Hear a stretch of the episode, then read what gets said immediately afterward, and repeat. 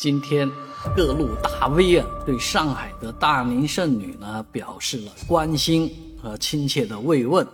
啊，其实他们争论的一个问题就是，啊，上海大龄剩女的择偶观，啊，这个如何看待大龄剩女的择偶观呢？有的人说要这个门当户对，有的人说呢要追求什么这个那个，啊，其实真的这个婚姻这件事呢，现在确实牵动人心，也不光是上海了，全国都存在这样的问题。啊，是以至于连朝鲜，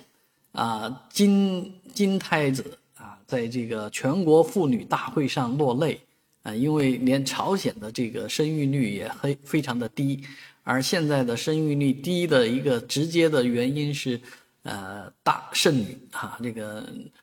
精英们嫁不出去，嫁不出去自然不会生育了。啊，那生育一个已经很很受不了了，那还要生两个、三个更受不了。所以现在大家为这个结婚问题操碎了心。那上海的这个剩女来讲，确实啊，这个有各种说法，甚至以前有讲叫“篱笆女”的说法。那不管什么女了，啊，这个嫁不出去是一个统一的呃代号啊。你经常能见到的这些精英啊。一问婚姻状况，都还没结婚呢，啊，也不急着结婚，急着结干嘛呢？是吧？啊，所以现在的生活观啊，已经决定了择偶观啊。如果找不到合适的啊老公，人家就索性不嫁。所以这个缘分、婚姻的这个问题呢，它可能不是几个专家的观点，也不是哪个年龄层次人的观点，重点是我们要